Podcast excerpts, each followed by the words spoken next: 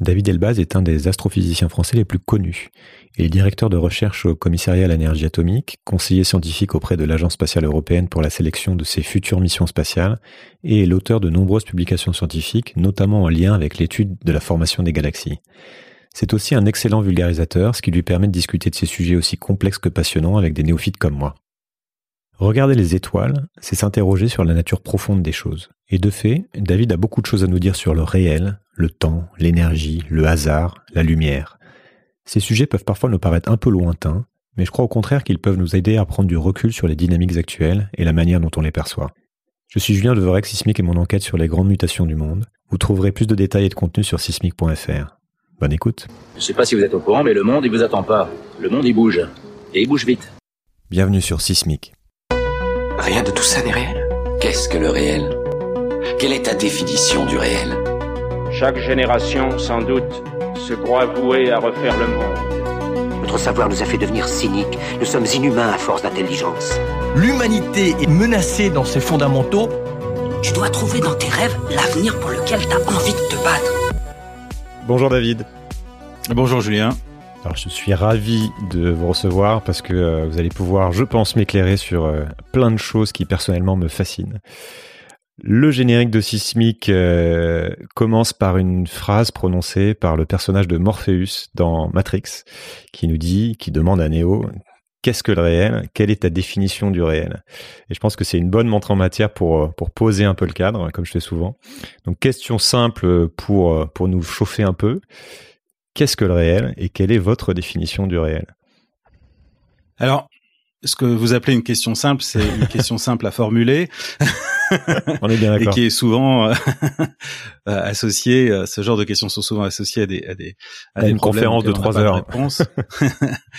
euh, mais je vous remercie pour euh, cette question parce que euh, j'en parlais justement hier. Alors ça peut paraître une, une question tout à fait générique euh, à laquelle on pense pas tous les jours, mais parce que par rapport à un, un, phénomène tout à fait historique, en deux mots, c'est que lorsque Albert Einstein a vu que l'espace était courbe et le temps pouvait se dilater, certains disent, bah, en fait, que d'autres scientifiques l'ont vu avant lui, comme Poincaré, pour ça et puis euh, pour euh, d'autres aspects euh, voilà quelqu'un qui s'appelle Planck. Et en fait il est tout à fait possible que la différence qui entre Einstein et les prédécesseurs d'Einstein ce soit la réponse à la question que vous venez de poser. Qu'est-ce que le réel? Parce que si vous vous demandez qu'il y a un réel absolu, que vous cherchez à comprendre ce réel absolu, euh, à chaque fois que vous percevez une façon de nommer le réel, la réalité, ce qui vous entoure, euh, vous pouvez succomber à la, à la, tentation de vous dire ça c'est la réalité, ou bien vous dire non ça ce n'est que ce que moi je crois, je vois, etc. Et la réalité est encore plus loin et vous n'arrivez pas à ça. Et il semblerait que la différence entre les prédécesseurs d'Einstein et Einstein, c'est que Einstein a une vision proche de celle d'Emmanuel Kant, qui consiste à dire que euh, finalement euh, cette réalité c'est ce qu'on nomme, c'est ce que on est capable de visualiser, de, de nommer, et, et, quelque part ce que dit euh, Einstein lorsqu'il formule l'espace et le temps à sa manière, à partir du moment où c'est efficace, ça traduit la réalité, ça devient la réalité. Et aujourd'hui, en sciences modernes, euh, j'ai posé la question à des collègues qui travaillent en physique des particules, qui se rendent compte que la réalité leur échappe dans l'infiniment petit. Et à chaque fois, je leur demandais, est-ce que pour toi, ça, c'est la réalité Ou est-ce que c'est autre et, la réponse que je reçois la plupart du temps, c'est, la réalité ne nous concerne plus. On, on, a complètement abandonné l'idée d'avoir l'espoir de commencer à pouvoir nommer une once de début de réalité ce dont on parle, c'est comment notre discours scientifique peut s'approcher au plus près du monde dans lequel nous vivons, de sorte à bien traduire de façon efficace la façon avec laquelle les choses se transforment. Mais ce qu'est le monde relève d'une nature qui semble échapper à la science. Je voudrais qu'on continue dans cette idée de, rapport au réel et des limites que vous venez d'évoquer justement dans, dans cette accessibilité à, à, une forme de réel d'ailleurs qui est un mot hein, qu'on a mis sur quelque chose c'est un concept finalement Euh, on, l'a vu, j'en ai parlé dans plusieurs épisodes. En fait, nos sens nous, ne nous permettent pas de voir le monde tel qu'il est en tant que en tant qu'animal. Voilà, on ne, voit pas toutes les couleurs, par exemple, on voit pas les infrarouges, les ultraviolets. Euh, notre odorat est très limité et en plus, par-dessus ça, notre cognition nous joue des tours, comme on dit, nous trompe. On n'est pas si logique que ça, comme on, voilà, comme on a vu avec euh, certains invités. Et pour essayer de compenser ça, en fait, on a créé tout un tas d'outils qui nous permettent de voir plus de choses, de, connaître l'existence des atomes, de, de regarder l'infiniment petit euh ou l'infiniment grand, de photographier des galaxies lointaines. Et, comme vous l'avez dit, pourtant, plus on avance, donc on a pu avoir cette illusion dans le processus scientifique de dire on va toucher au réel, mais plus on avance, plus on se rend compte de cette limite. Euh, je voudrais qu'on parle de ces limites qu'on connaît euh, puisqu'on ne sait pas ce qu'on ne sait pas, mais on, sait qu'il y a des limites a priori infranchissables sur lesquelles on est condamné à toujours buter. Euh, vous avez parlé de Planck, il y a notamment le, fameux mur de Planck. Il y a d'autres choses qu'on comprend mal, mais est-ce que vous avez euh, en tête justement sur un consensus sur établi sur sur sur ces limites de notre connaissance, les limites de la quête?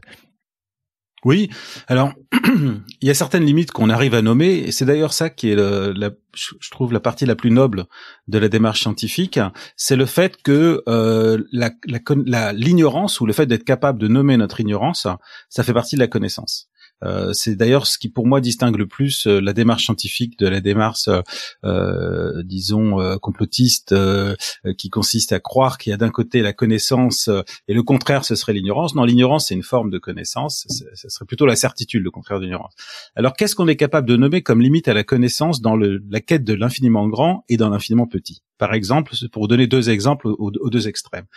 Dans l'infiniment grand, on sait que la lumière qui a été émise par des régions qui sont au-delà d'une certaine limite hein, mettrait plus de temps que l'âge de l'univers pour nous arriver, et donc on ne peut pas encore voir des zones qui sont au-delà de cette limite. Ça, c'est ce qu'on appelle l'horizon cosmologique, euh, voilà, qui, fait qu'on on, a une bulle autour de nous. On n'a jamais véritablement quitté le centre du monde, on est au centre de cette bulle. La révolution copernicienne, c'est quelque part une forme d'illusion parce qu'on est au centre d'un univers virtuel qui est cet horizon.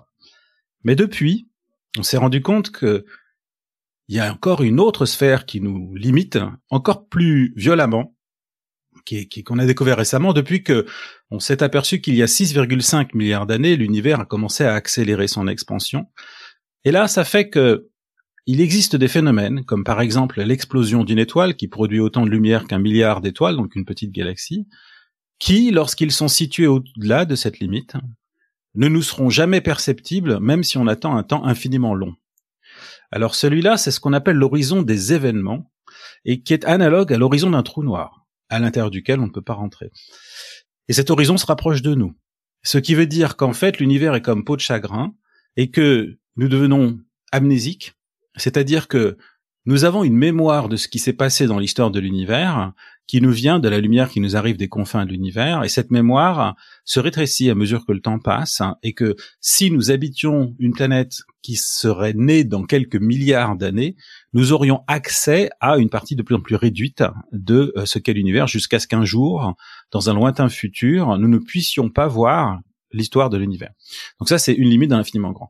Dans l'infiniment petit, euh, il y a euh, de façon ultime ce qu'on appelle le, le principe euh, d'incertitude qui est mal nommé, qui est en fait le principe d'indétermination, parce qu'en fait c'est pas parce que nous sommes incertains, nous avons du mal à mesurer la nature d'une particule, mais c'est parce que euh, cette particule n'est pas déterminée. Elle est dans un état qui n'est ni onde ni corpuscule, hein, qu'on peut nommer mathématiquement, mais qui n'est pas défini d'une manière que l'on puisse euh, nommer par notre notre euh, notre compréhension des phénomènes physiques que, l'on connaît. Donc là, c'est une autre forme de limite que, que certains essayent d'extrapoler pour voir comment cette limite-là d'indétermination va jouer sur le hasard dans le monde, va jouer sur notre libre arbitre, peut jouer sur la pensée, etc. Il y a tout un tas de débats là-dessus, on pourra en discuter euh, d'un un petit. Et puis il y a la limite de euh, euh, de nos théories. En réalité, euh, tout à l'heure je faisais référence à Emmanuel Kant. L'idée euh, d'Emmanuel Kant, c'est que euh, finalement on ne peut pas voir le, monde dans, sa réalité. On, le voit à travers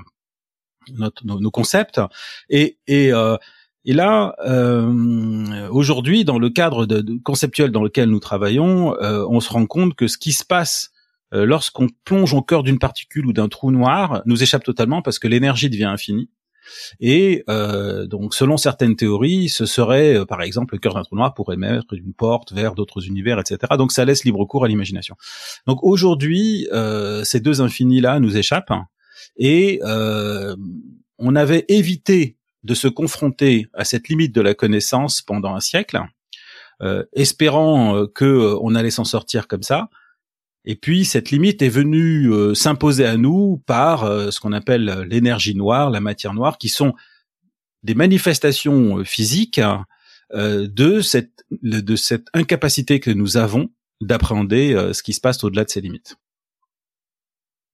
La, physique, en fait, pour comprendre le monde et agir dessus, euh, utilise des, outils euh, incroyables que sont euh, les équations, notamment, les mathématiques, qui sont faits de chiffres et de lettres. et puis ça a l'air de, plutôt bien marcher, puisque voilà, on envoie des fusées, des satellites, enfin on fait tout un tas de choses.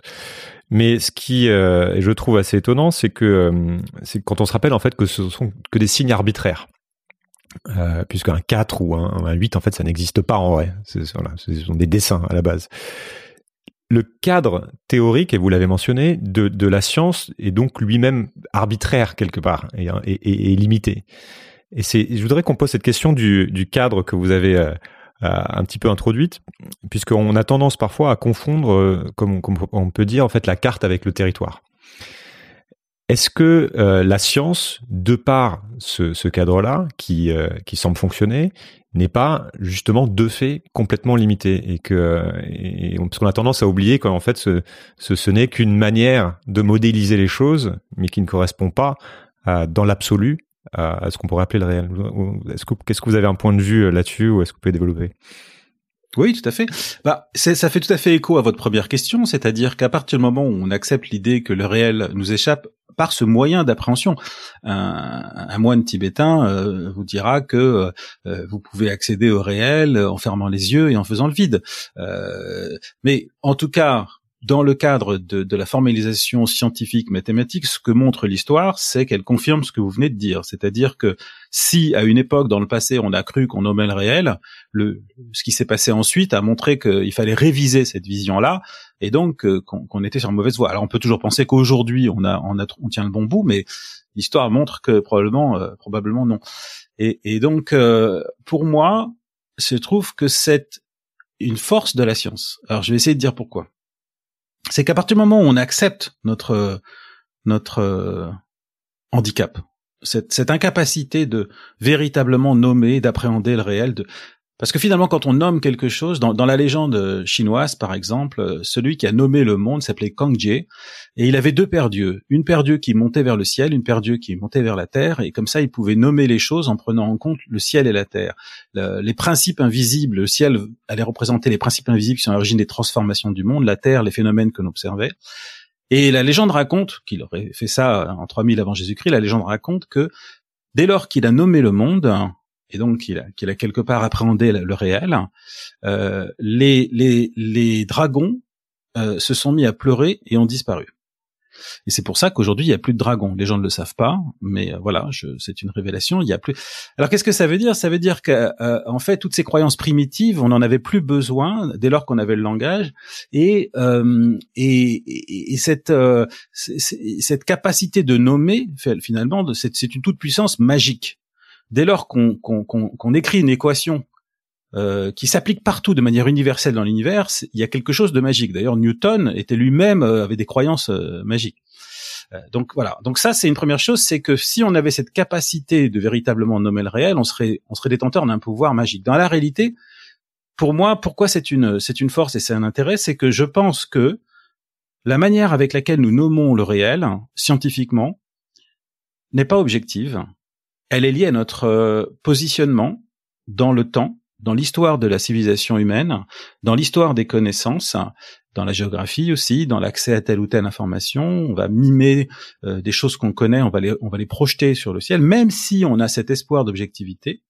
Et donc, on peut utiliser l'histoire des sciences et la connaissance scientifique, on peut utiliser la façon que nous avons aujourd'hui de nommer le monde d'un point de vue scientifique comme le reflet d'une sorte de psyché de la civilisation humaine d'aujourd'hui. alors ça peut paraître un peu bizarre que je dis ça, mais c'est pour moi, je, je, je, je, trouve ça très intéressant parce que ça reflète euh, la pensée d'une époque. C'est, par exemple quand en 1915 euh, un homme dit je veux me libérer du point de vue que tout le monde a euh, et qui, qui, qui, est imposé, le point de vue d'un individu qui est imposé sur le réel et je veux décrire le réel tel qu'il est indépendamment du point de vue.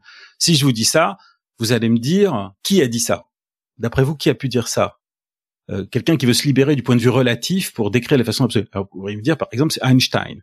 Euh, alors c'est vrai qu'Einstein a dit ça, mais c'est vrai aussi que c'est André Braque hein, a dit la même chose.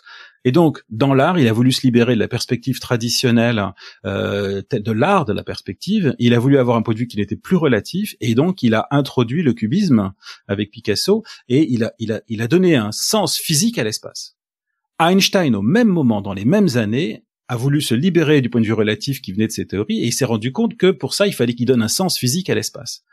Alors, est-ce que c'est juste une coïncidence que dans l'art et dans la science, on aboutisse à la même stratégie pour tenter d'aller vers plus d'objectivité qui consiste à donner un sens physique à l'espace, ou est-ce que ça reflète euh, une, avancée dans notre rapport au réel euh, qui se manifeste dans l'art et dans la science en même temps? Et donc aujourd'hui, on pourrait se demander, mais alors, euh, quel reflet avons-nous de notre psyché aujourd'hui euh, dans la science?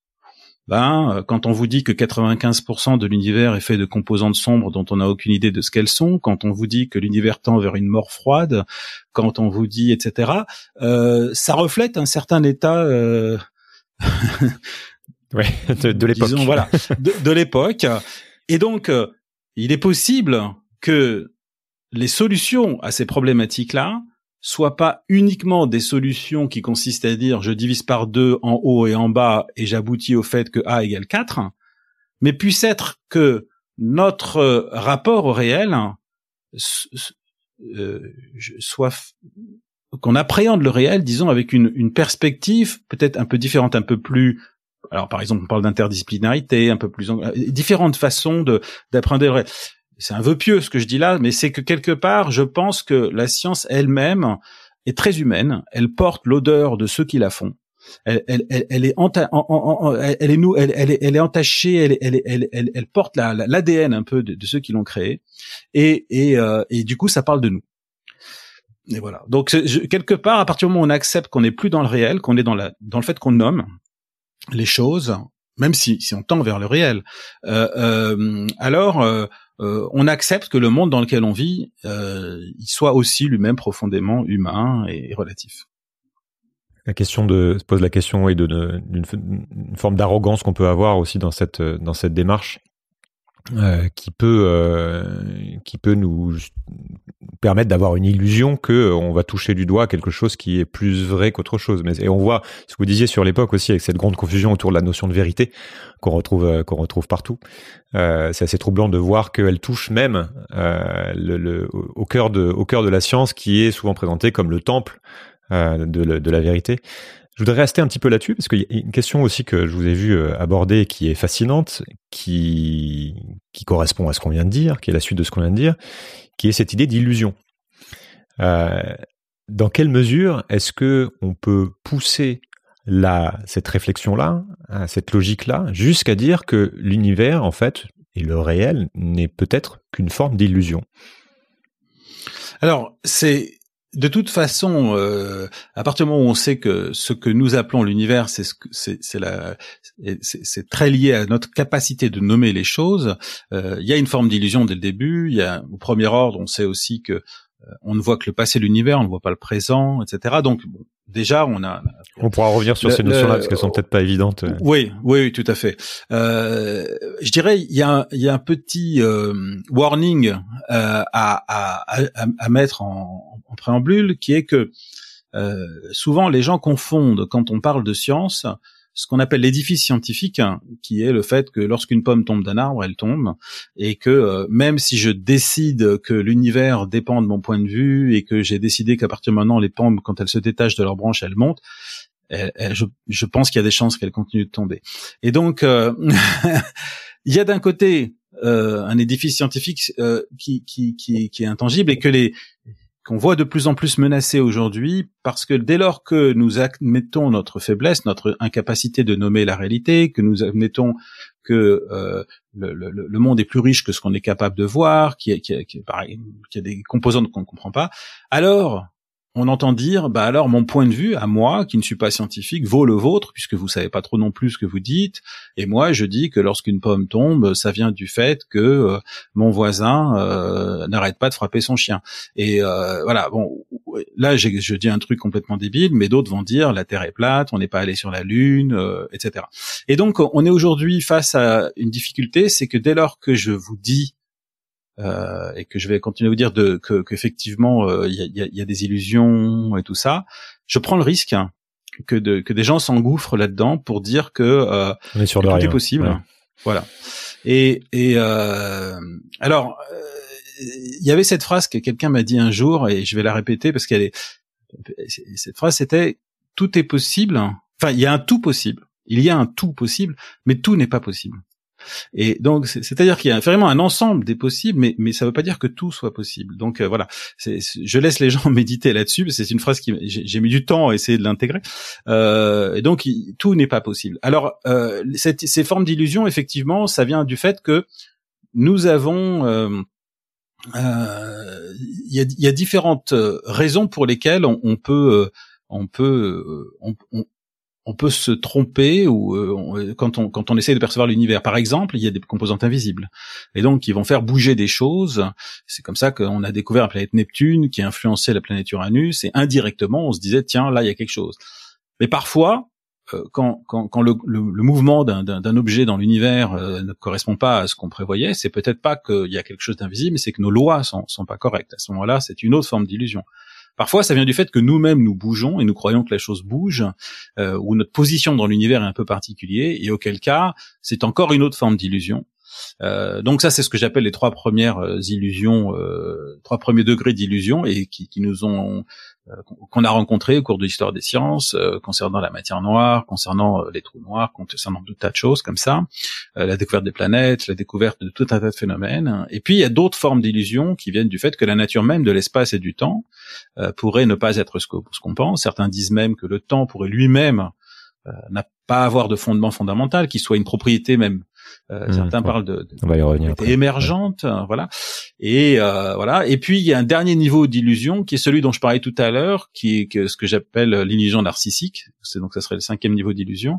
Et celui-ci, c'est le fait que on peut pas sortir de soi-même et que finalement euh, il faut accepter l'idée qu'on va décrire le monde de notre, de, de notre point de vue et que voilà. Et donc finalement le monde est une quelque part c'est un peu comme Narcisse qui se regarde sur la surface de l'eau d'un lac.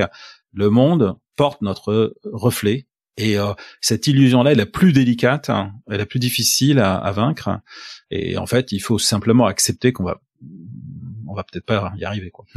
oui, certains vont jusqu'à dire même que que le réel est un produit de la conscience et que puisqu'on dit communément que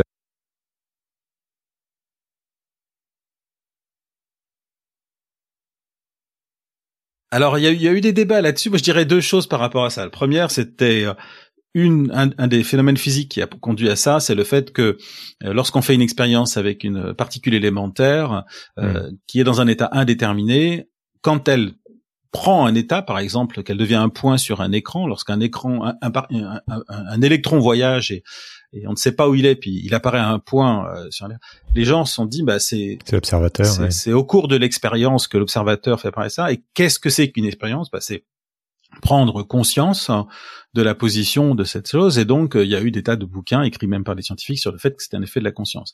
Alors il y a eu une petite révolution scientifique par rapport à ça parce qu'on s'est rendu compte qu'il y avait un phénomène physique qui intervenait en l'absence de tout observateur et qui permettait de rendre compte de ces genres d'expériences et qui donc permettait de ne plus faire appel à la conscience de l'observatoire. Ce phénomène, ça s'appelle euh, la décohérence. Et en clair, ça veut dire quoi? Ça veut dire que lorsque la particule est dans cet état indéterminé et qu'elle rencontre l'expérience qu'on utilise pour la mesurer, elle rencontre une myriade d'autres particules, des milliards et des milliards d'autres particules. Et elle se retrouve dans la situation d'un conducteur d'une Ferrari qui était sur l'autoroute à 240 à l'heure, qui arrive dans un bouchon. Et il n'y a pas besoin de la conscience de quelqu'un pour faire que la Ferrari s'arrête. Dès lors qu'il y a beaucoup de voitures qui sont arrêtées et qu'il n'y a aucune alternative, elle va prendre une position bien définie et même si c'est une Ferrari, elle bougera plus.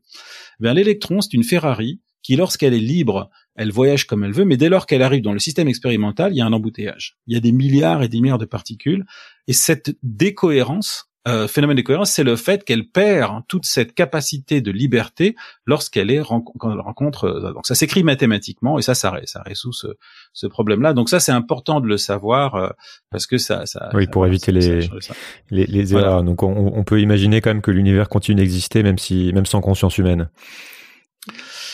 On peut. on peut. on, on, on, en est pas sûr. Bah, C'est-à-dire que c'est une expérience qu'on peut difficilement bah, faire, mais, mais voilà. Euh... Ah, je voudrais qu'on parle maintenant un peu plus du, du fonctionnement de, de l'univers et de, de ce qu'on en, en, sait, ou en tout cas de ce qu'on croit, croit en savoir, donc un peu en quittant les, les questions presque métaphysiques. Euh, donc parlons de ce que nous savons, donc qu'on croyons croire, qui peut nous éclairer sur le, le fonctionnement de, de, notre monde et de ces, de ces dynamiques profondes. Euh, alors d'abord, moi je trouve ça très étonnant, la, la physique et l'astrophysique, la science en général, nous dit que l'univers a des règles et des lois. Enfin, en tout cas, c'est comme ça qu'on le lit. Est-ce que c'est pas euh, quelque chose de fondamentalement étrange de se dire ça, qu'il y a des, de ce qu'on découvre en fait que les choses sont en apparence tout à fait cohérentes, même prévisibles? Euh, alors voilà, est-ce que c'est une vue de l'esprit? Et quelles sont les, les grandes lois fondamentales qui, euh, qui, qui, régissent l'univers. On pense aux forces fondamentales, mais il y, en a d'autres euh, qu'il faut euh, avoir en tête pour euh, un petit peu comprendre la, la, le grand mécano. Ben, c'est-à-dire qu'effectivement, si on se replace dans l'époque qui précède l'émergence de la science, l'idée que l'univers ait des lois, qu'il soit contraint par ces lois, lui qui est le lieu de la liberté, le lieu des dieux, etc., c'est pas du tout évident.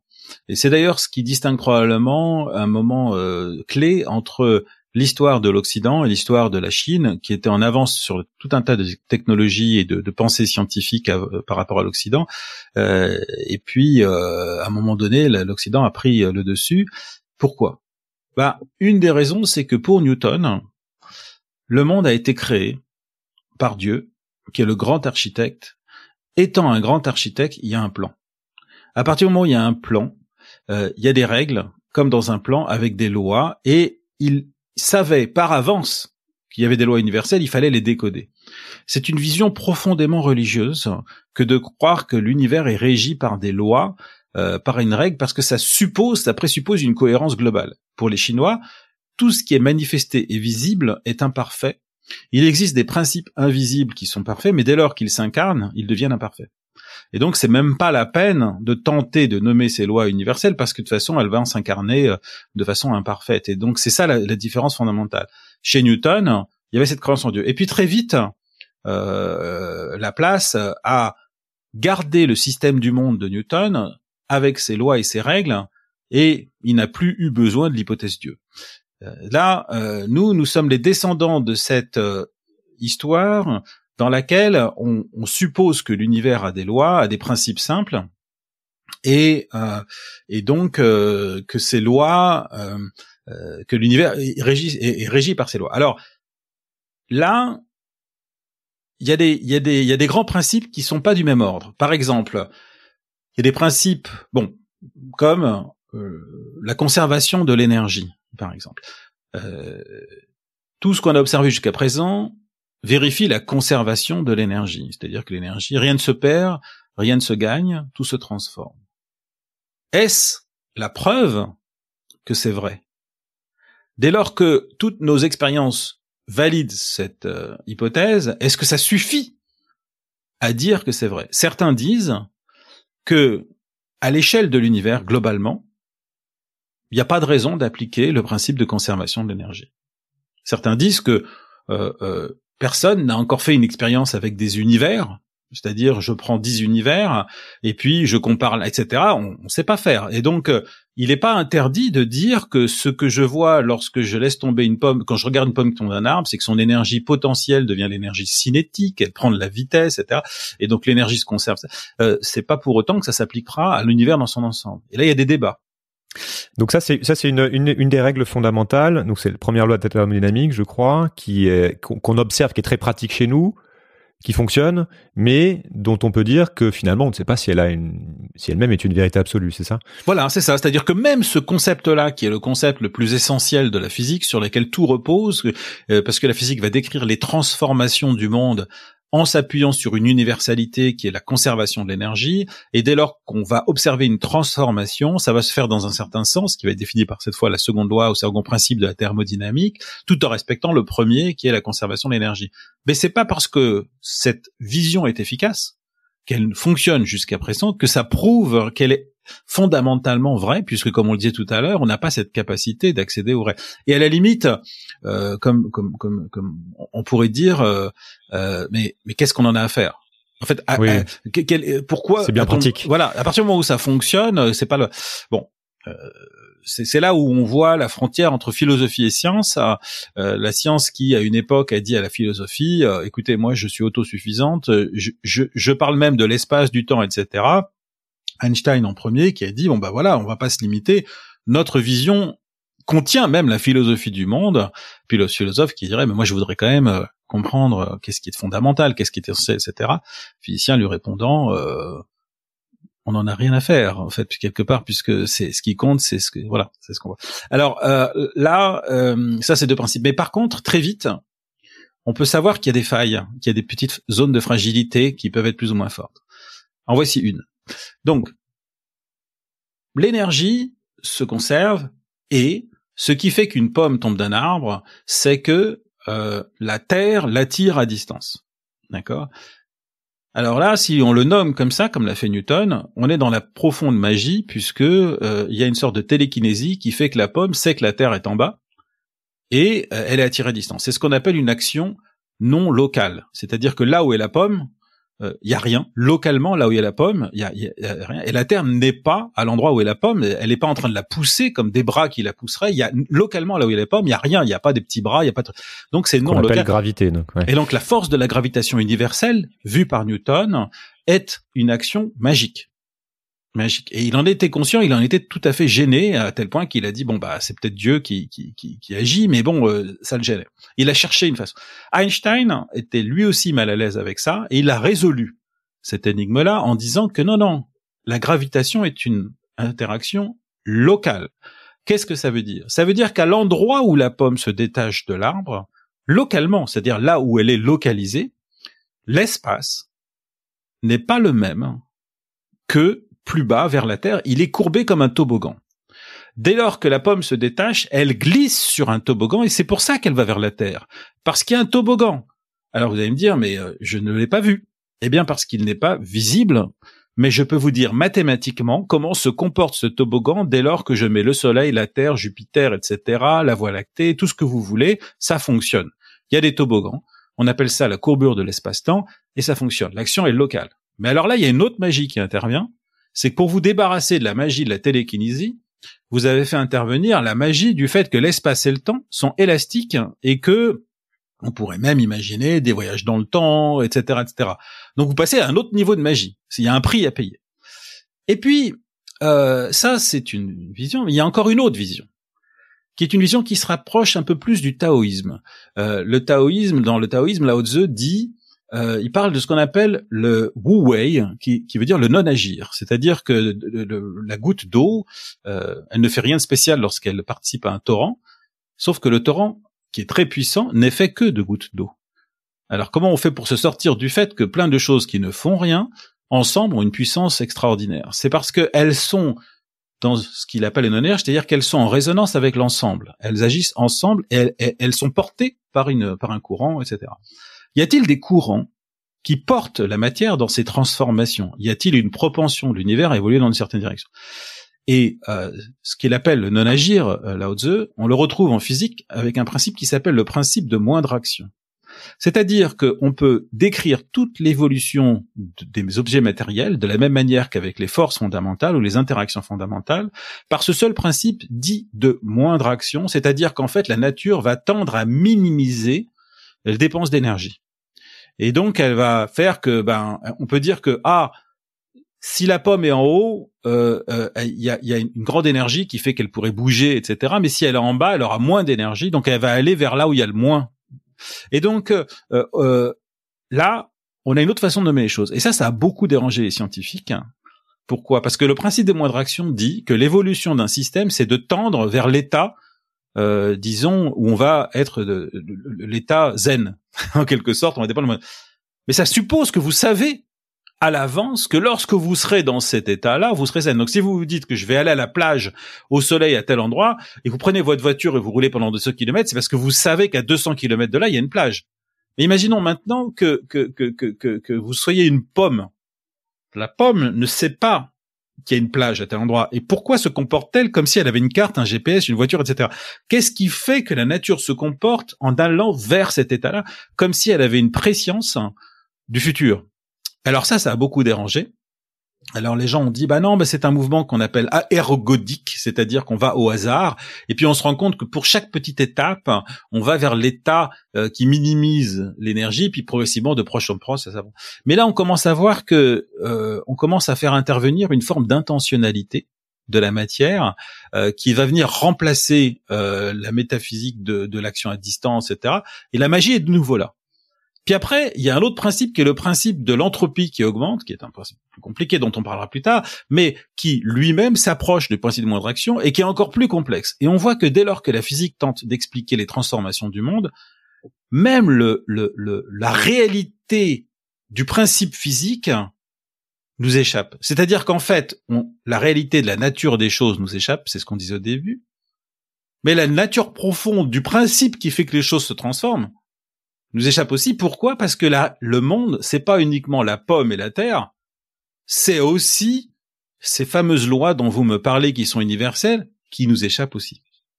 Hmm. c'est la question du. On, butera toujours sur la question du pourquoi. C'est-à-dire que même si on trouve l'espèce d'équation de Dieu qui euh, qui unifie tout, mais pourquoi cette équation existe? Quel est le sens? On, va reparler du sens parce que je sais que c'est un, un, de vos grands sujets. Euh, je voudrais qu'on revienne un petit peu sur des notions fondamentales, parce qu'on dit beaucoup de choses, à mon avis, qui peuvent euh, potentiellement euh, perdre, perdre les auditeurs. Euh, on, aurait pu commencer par un travail de définition, mais revenons sur cette notion d'énergie. comment est-ce que vous définissez l'énergie? Alors c'est une bonne question. L'énergie, c'est alors pour vous dire, lorsque Einstein a reçu le prix Nobel, euh, c'est lié à une découverte qu'il avait fait en 1905, euh, justement autour de ce que c'est que l'énergie. C'est un, une question complexe. Moi, je, dirais de façon simple, euh, l'énergie, c'est pour donner une image simple, c'est l'argent que nous avons dans notre compte en banque. C'est-à-dire que si j'ai beaucoup d'argent dans mon compte en banque, je peux potentiellement faire beaucoup de choses. Euh, je peux euh, voyager, je peux acheter euh, à manger, je peux acheter une voiture, je peux faire comme ça. Donc, je dispose de potentiellement de la capacité d'action, de transformation. L'énergie, c'est ce qui nous permet de, de, transformer les choses. C'est ce qui va participer à la transformation du monde, au déplacement des objets dans la nature, et plus, plus on dispose, un objet dispose d'énergie, plus il pourra transformer le monde. Euh, par exemple, euh, si je prends, pour donner un exemple différent de ce que j'ai tout à l'heure, une pomme qui tombe d'un arbre, on va se dire, dites donc, euh, de cette émission ne sera ressorti qu'une seule chose, c'est les différentes façons de voir une pomme. ben, si la pomme se trouve sur un arbre dont la branche est basse, ou si la pomme se trouve sur un arbre dont la branche est haute, lorsqu'elle se détache, si elle est haute, elle, dispose d'une plus grande quantité d'énergie, ce qui fait que lorsqu'elle va tomber, elle va prendre une plus grande vitesse. Et si maintenant je pose un objet fragile en contrebas sur le sol, elle va le briser avec une efficacité plus grande, elle va avoir une capacité de transformer les choses plus grande de par cette énergie. Mais au moment où la branche contenait encore la pomme, elle tenait encore la pomme, juste avant que la pomme se détache, au moment où elle se détache vraiment, avant, avant qu'elle commence sa chute, la pomme avait en puissance une quantité d'énergie qui s'est manifestée par sa vitesse, sa transformation. Donc cette chose qu'avait la pomme avant de tomber, qui est toujours une pomme, et qu'elle n'a moins, qu'elle n'a plus, qu'elle elle en a beaucoup moins après être tombée, puisqu'elle a dépensé cette énergie en vitesse, en, cassant des choses, etc. Cette chose-là, c'est ce qu'on appelle l'énergie. Dès lors que je prends un objet et que je le tiens en suspension, au moment où je le lâche, à ce moment-là, voilà ce que c'est que l'énergie. C'est ce qui nous permet de transformer les choses. Si on le fait rapidement, alors c'est une dépense d'énergie rapide ou lente. Ça, ça c'est ce qui mesure ce qu'on appelle la puissance. C'est-à-dire que si je si je caresse une feuille ou si je donne un grand coup euh, sur un objet, euh, je vais pouvoir le briser. Donc j'ai une plus grande puissance avec la vitesse que je déploie. Donc là, c'est quand on dépense son argent de son compte en banque en euh, un coup, alors on, on, peut acheter une, une, une, une voiture hmm. plus, une très grande puissante, voilà, que si on dépense un petit peu chaque jour. Ça, c'est la, la, la, puissance. Euh, donc voilà, c'est ça. Après, euh, le, le, le, le, sens dans lequel se dépense l'énergie, c'est-à-dire que l'énergie va aller du haut vers le bas pour la pomme, va faire une vitesse, ça, le sens d'écoulement de l'énergie qui va faire les transformations du monde, eh bien, c'est ça vient donc le, mot grec pour dire que la transformation des choses, c'est le mot entropie, et l'entropie, c'est le terme qui définira comment on va dépenser cette énergie, cet argent qu'on a dans le compte en banque. On parle souvent, donc là il y a cette idée que l'énergie est, peut-être décrite comme un, enfin un potentiel énergétique contenu dans un objet. Et on entend aussi dire que l'énergie c'est la mesure de la transformation du monde. C'est un, ce qui ce qui ce qui se passe quand on transforme un objet. Et quand on mesure la transformation du monde, on mesure la quantité d'énergie qui est dépensée pour faire cette transformation. C'est pas simple. Hein. Non, c'est vrai, c'est exactement ça. Euh, euh, voilà, je me suis rassuré, j'ai bien compris. Euh, et donc, deuxième principe de la thermodynamique, donc les lois qui ont trait à l'énergie, l'entropie, qui a trait à l'entropie, qui est une notion, donc comme vous l'avez dit, très difficile à, comprendre, mais essentielle, parce que c'est c'est ce qui va donner, comme on l'a dit, une direction aux choses, à la manière dont l'énergie se transforme le monde. Donc, qu'est-ce que l'entropie? Alors, Pour vous dire à quel point ce concept est complexe, lorsque l'un des principaux acteurs de la définition euh, de l'entropie, qui s'appelle Ludwig Boltzmann, a nommé, euh, a donné la, définition la plus efficace de ce qu'était l'entropie et de ses implications sur le monde, euh, il a reçu une profonde incompréhension de tous ses collègues et il, il, en est devenu déprimé, il en est mort. Euh, et, ses collègues, c'était tous des grands savants. Donc, euh, il s'agit maintenant pour moi d'essayer de traduire un concept qui fait que les plus grands scientifiques euh, du début du XXe siècle n'y croyaient pas eux-mêmes. Et donc, donc le, le, défi est pas évident. alors, euh, maintenant, on a un peu digéré un peu ce que disait Boltzmann, et je pense finalement que euh, il nous reste encore un petit peu de chemin à faire. Euh, c'est, d'ailleurs une chose sur laquelle je travaille en ce moment pour pour aller dans ce sens-là. Mais la façon la plus simple de voir ça, elle est, elle est, c'est, c'est que lorsque je prends cette fois un verre au lieu d'une pomme, et que il a cette énergie potentielle, c'est-à-dire je le je, je, le tiens en l'air comme une pomme et je vais le lâcher. Donc à ce moment-là, il a une énergie qui va qui va se convertir d'une certaine manière. Qu'est-ce qui va se passer? Eh Bien, on sait que euh, par expérience, lorsque le verre va rencontrer le sol, il va se briser en morceaux. Et donc, euh, on, on, voit bien que le sens de la transformation du verre, c'est d'aller vers un morceau qui va vers plusieurs morceaux. Et si on appelle l'état A du système le verre et l'état B le verre en morceaux, l'ensemble des morceaux. Si je montre les deux photos à quelqu'un, il saura me dire que le sens de déploiement de l'énergie du monde a été de A vers B. Si je dis non non, c'est allé de B vers A, la personne me dira non non, c'est pas dans ce sens-là que ça va. Et donc ce qu'a dit Boltzmann, c'est que l'entropie, c'est une mesure du fait que systématiquement on va de A vers B et que B contient toujours un plus grand nombre de morceaux que A parce qu'il y a beaucoup moins de chances que des morceaux de verre se combinent de façon spontanée pour former un verre que de chances qu'un verre se brise naturellement en morceaux de façon disposée de façon aléatoire au sol.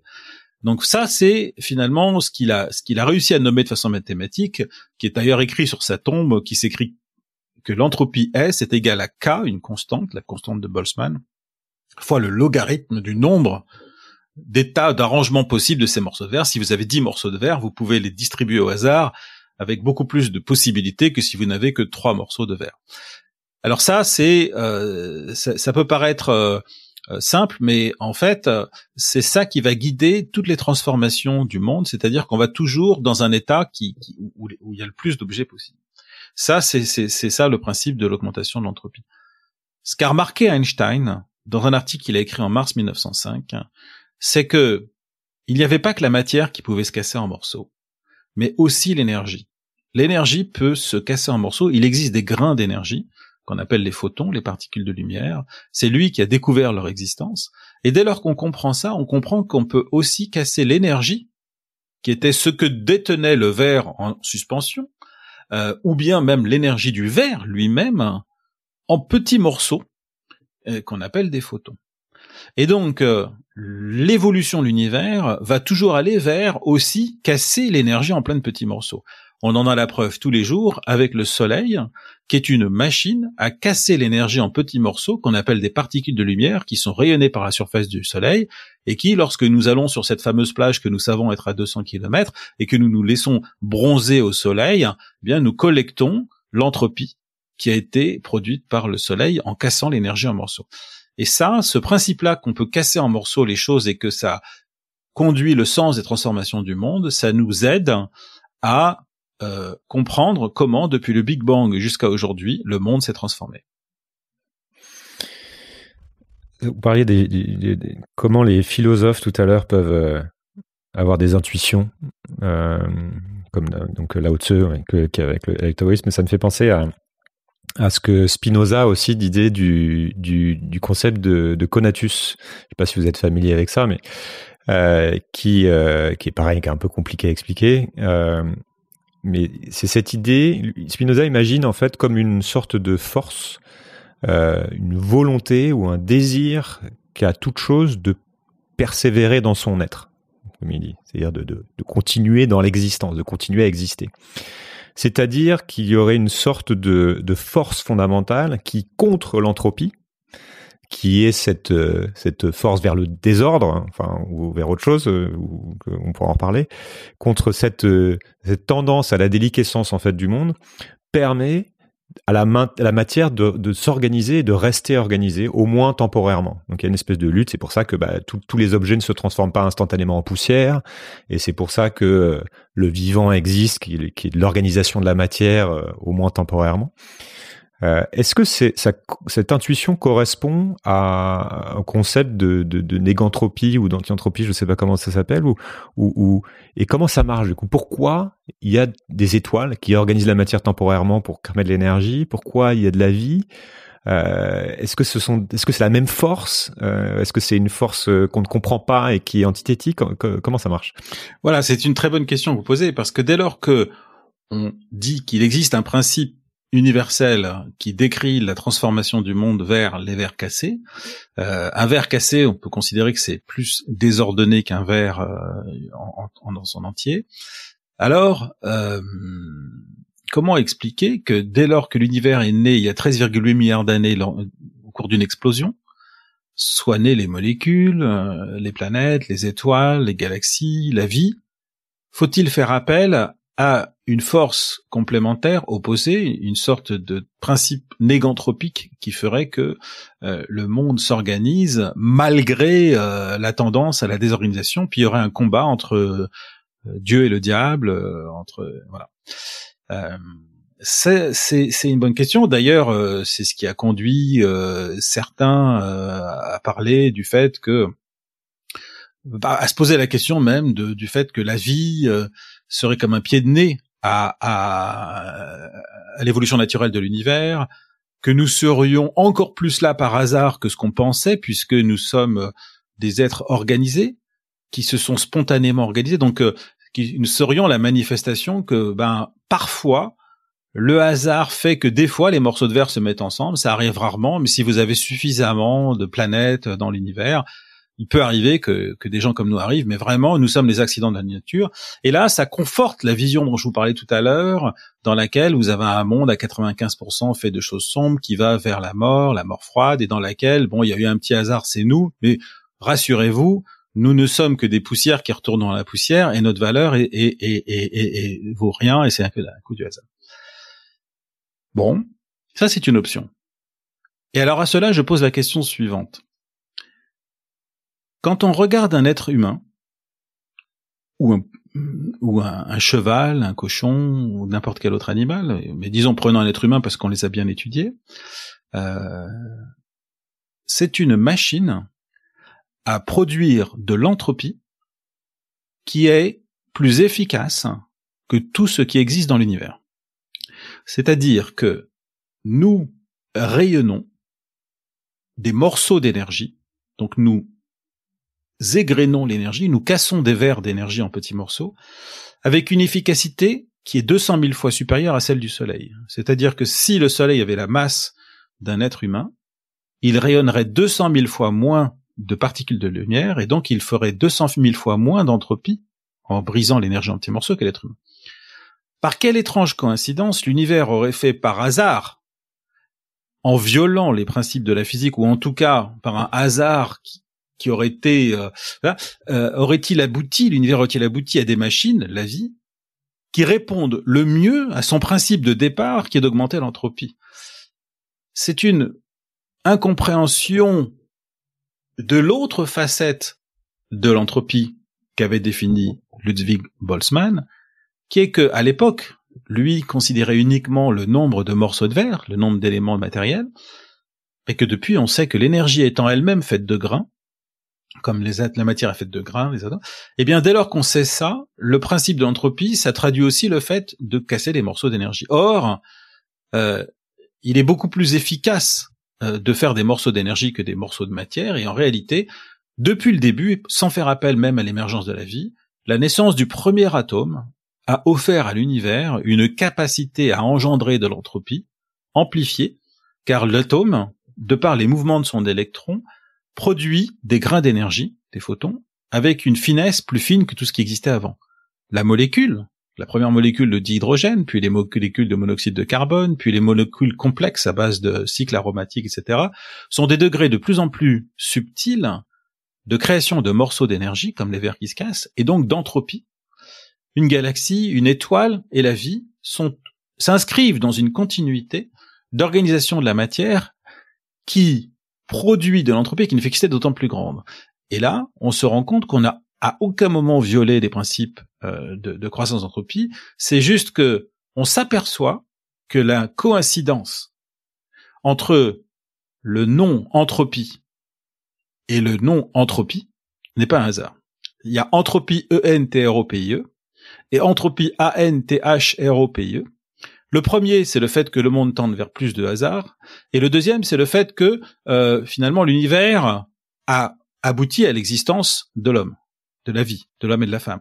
Et on pourrait se dire vers plus de hasard ou de ou de désordre vers, euh, plus de, le, le le le le pardon euh, le, le, le premier entropie en c'est celui qu'on traduit comme étant aller vers plus de désordre et le deuxième c'est celui qu'on traduit comme étant aller vers euh, euh la vie quelque part. Et en fait il y a pas de il y a pas de il y a pas de, de contradiction entre les deux. Donc en fait le cette organisation toujours temporaire finalement serait une astuce en quelque sorte, qu'a trouvé l'univers pour accélérer sa propre entropie. Oui. Alors c'est pas une astuce, c'est simplement que de manière aléatoire, comme Darwin, les les les les, ça, les espèces les plus marche, ça marche mieux pour, bah, euh, qui accélérer le processus. Ça va dans le sens de la pente. D'accord. Ok. Oui, j'ai su ne pas avoir une volonté euh, quelconque justement. C'est vrai qu'il faut faire attention aux mots, mais alors parlons du, du, du sens des choses, du sens de l'univers. Euh, donc communément, on décrit euh, notre histoire de manière euh, temporelle, du, vous l'avez dit, du, du passé vers le futur. On pourra revenir sur cette idée qu'en fait, on ne connaît que le passé et que le présent peut-être n'existe pas. Mais donc on sait que l'univers a 3,7, 3,8 milliards d'années, que à sa naissance, il était tout petit, très chaud, très dense, et que depuis, donc, il s'est et que l'énergie était la même a priori, et que depuis, en fait, euh, tout ce temps-là, il ne fait que euh, s'étendre et continuer de, s'étendre de plus en plus vite. Est-ce qu'on peut d'abord parler de cette origine, de, de, de cette théorie du, euh, du Big Bang? Qu'est-ce qu'on en sait de manière quasi certaine dans, dans nos modèles? Qu'est-ce qu'on spécule sur de sa signification? Et puis après, parler du, du, sens, en fait, de ce qui s'est passé depuis là. Alors, vous avez employé le terme petit et le terme naissance. En fait, on ne sait pas vraiment si l'univers était petit et s'il y a une naissance. Alors, euh, qu'est-ce que je veux dire par là? C'est que l'horizon qui définit la limite de ce que l'on peut voir était plus petit dans le passé parce que la lumière a eu moins de temps pour voyager et donc euh, on, pouvait voir moins loin quand on a eu moins de temps pour recevoir l'univers. Et donc plus on remonte dans le passé, plus ce que nous voyons autour de nous était proche les uns des autres. Donc c'était plus concentré. Mais on ne connaît pas la limite euh, de l'univers, on ne sait pas s'il en a, et donc il pourrait tout à fait infini. Donc en fait, il était plus dense, ça on est sûr. Après, il était était-il petit, ça on, on ne le sait pas. Y a-t-il eu une naissance?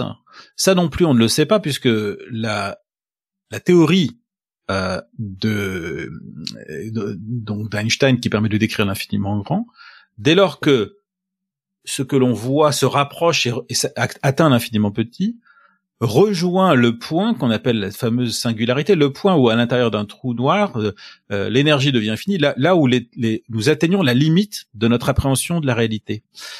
on a deux limites, j'avais dit tout à l'heure, dans l'infiniment grand et dans l'infiniment petit. Le moment du commencement de l'expansion de l'univers, c'est le moment où ces deux limites se rejoignent. Donc ça veut dire que euh, c'est encore plus difficile euh, d'y accéder.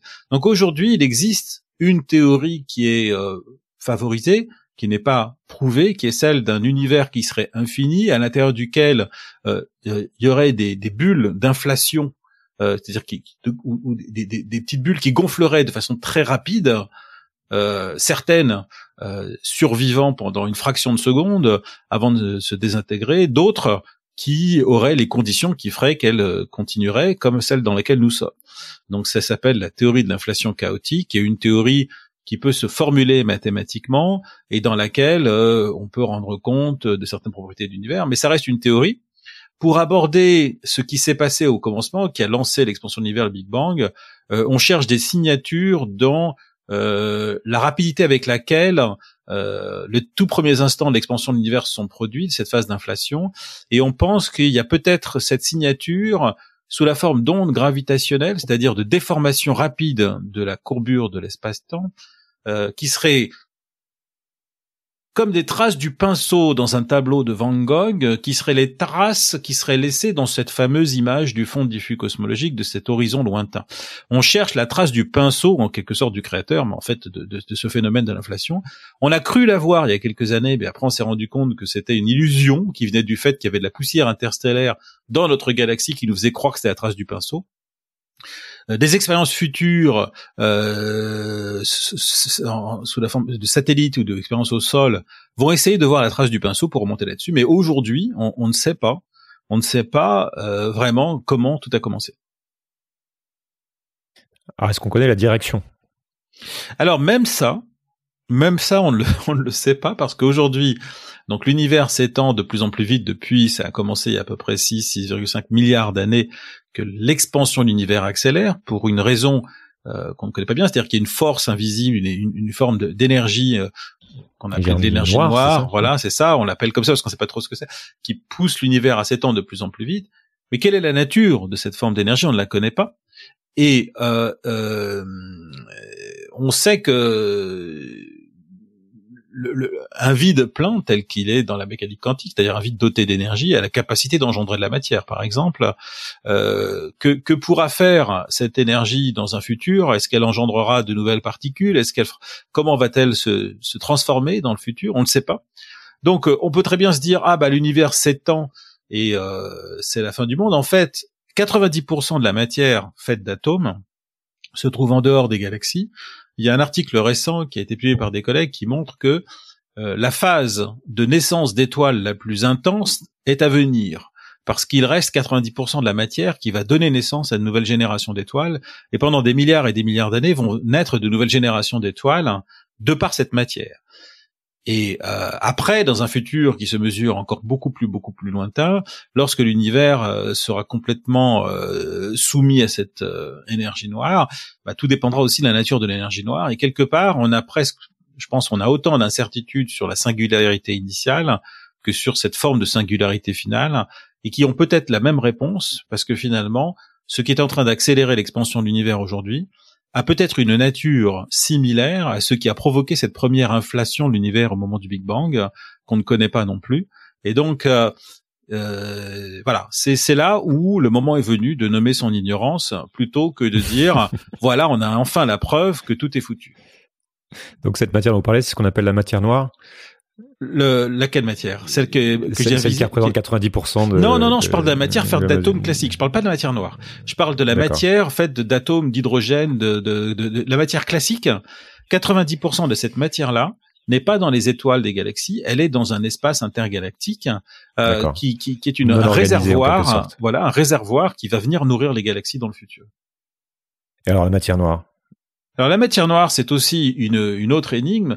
Ce qui est intéressant, c'est que si elle n'existait pas, il n'existerait aucune forme de lumière dans l'univers, aucune étoile, aucune galaxie, parce que c'est elle qui a créé les puits de gravité dans lesquels sont nées les galaxies. Et donc, euh, quelque part, si vous fabriquiez un univers euh, dans votre jardin avec, euh, prenez un pot de peinture, prenez enfin tous les ingrédients qu'il faut pour fabriquer un univers, et que vous oubliez la matière noire, bah, votre univers ne serait pas capable d'engendrer de l'entropie sous la forme de, de, de, de tout ce qu'on connaît, de, cette multiplication des particules de lumière. Donc la matière noire est le plus grand allié de la lumière, paradoxalement, parce que c'est elle qui va donner naissance aux galaxies, etc. Donc elle a sa place dans l'histoire. Malheureusement, euh, on ne connaît pas sa nature. Certains disent qu'elle est faite de petits trous noirs, d'autres euh, qu'elle est faite de particules exotiques qui sont prédites dans la fameuse théorie des cordes, etc. Alors, on a un satellite qui s'appelle Euclide, qui sera peut-être lancé l'année prochaine, dont l'objectif c'est de cartographier la matière noire par ses effets de courbure de l'espace-temps, elle modifie la trame de l'espace-temps, et pour essayer de déduire un peu comment elle change au cours du temps, et d'essayer de trouver un peu plus quelle est la nature de l'énergie noire. Ce sont des tentatives qui d'avancer un peu dans la connaissance, mais pour l'instant, ni l'une ni l'autre, euh, nous connaissons leur nature. C'est marrant parce qu'on revient à, au Tao euh, avec le yin-yang, euh, les inverses, matière-antimatière. Exactement c'est assez euh, c'est assez euh, assez étonnant. Je vous ai entendu dire aussi que finalement on n'allait pas vers une manière de voir les choses, c'est qu'on n'allait pas vers plus de euh, de bordel en quelque sorte, ouais. mais mais qu'on allait aussi vers plus de lumière. Mm-hmm. Est-ce que vous pouvez m'expliquer ça? Oui, bah euh, si on prend un exemple assez complexe d'une pomme qui tombe d'un arbre, euh, dès lors que la pomme se détache de la branche, son énergie potentielle va se combiner, va se convertir en énergie cinétique. Elle va prendre de la vitesse. Et puis elle va s'arrêter au sol. Alors qu'est-ce qui s'est passé au moment où elle s'arrête au sol? C'est que son énergie, qui était en puissance là-haut, est devenue de la lumière infrarouge. Elle, a, chauffé le sol, elle a pris des vibrations, etc. Elle-même a chauffé un petit peu, et c'est devenu de la lumière. Ce, ce simple phénomène d'une pomme qui tombe, c'est la conversion de l'énergie gravitationnelle qu'avait la pomme, puisqu'elle est attirée par la gravité terrestre, en lumière. Ce n'est que une des illustrations du fait que tous les phénomènes physiques qui se produisent dans l'univers depuis le Big Bang ne cessent d'augmenter la quantité de lumière, de particules de lumière dans l'univers, en répondant à la seconde loi de la thermodynamique qui est d'augmenter la fameuse entropie, E-N-T-R-O-P-I-E, sous la forme de grains de lumière. Ce sont des vers qui cassent. Et tous les phénomènes physiques que l'on constate, la naissance des atomes, des molécules, etc., va augmenter le nombre de particules lumière, jusqu'aux trous noirs, qui sont les objets les plus extrêmes, qui pourraient être la contradiction ultime face à cette idée qu'on augmente la lumière, puisqu'un trou noir, ça, ça, peut même manger des étoiles.